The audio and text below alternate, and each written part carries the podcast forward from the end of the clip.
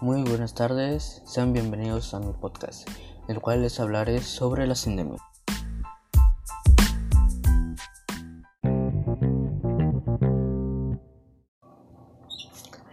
Comencemos. La palabra sindemia surgió de la antropología médica.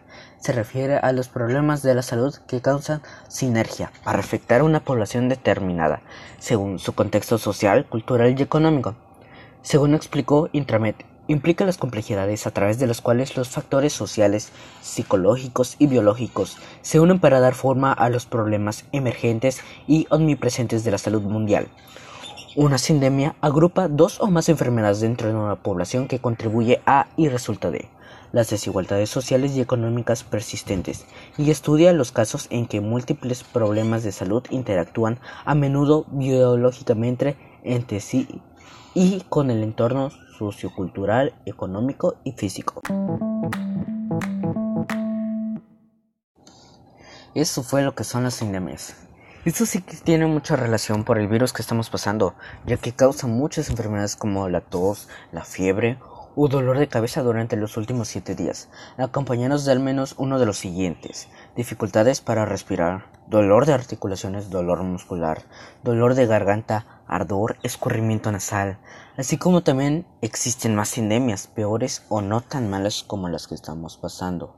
Otro caso que puede ser del proveniente de las sindemias es la lepra. Por si no sabes qué es la lepra, pues te cuento.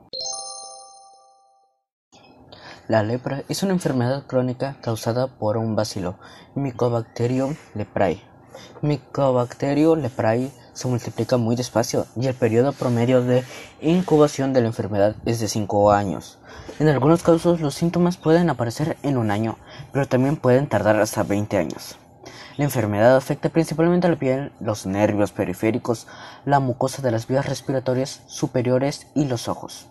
La lepra se puede curar con un tratamiento multimedicamentoso. La lepra se transmite con frecuencia a través de las gotitas que se expulsan de la boca o la nariz, por medio de contactos cercanos y frecuentes con personas que no han recibido tratamiento. Si no se trata, la lepra puede causar lesiones progresivas y permanentes en la piel, los nervios, las extremidades y los ojos. Por eso es conveniente cuidarnos y no exponernos fácil a las enfermedades y estar siempre saludables para que nuestras defensas no se bajen y no nos enfermemos tan fácil. Bueno, hemos llegado hasta el final de este podcast. Eso ha sido todo por hoy. Hasta la próxima. Espero les haya gustado.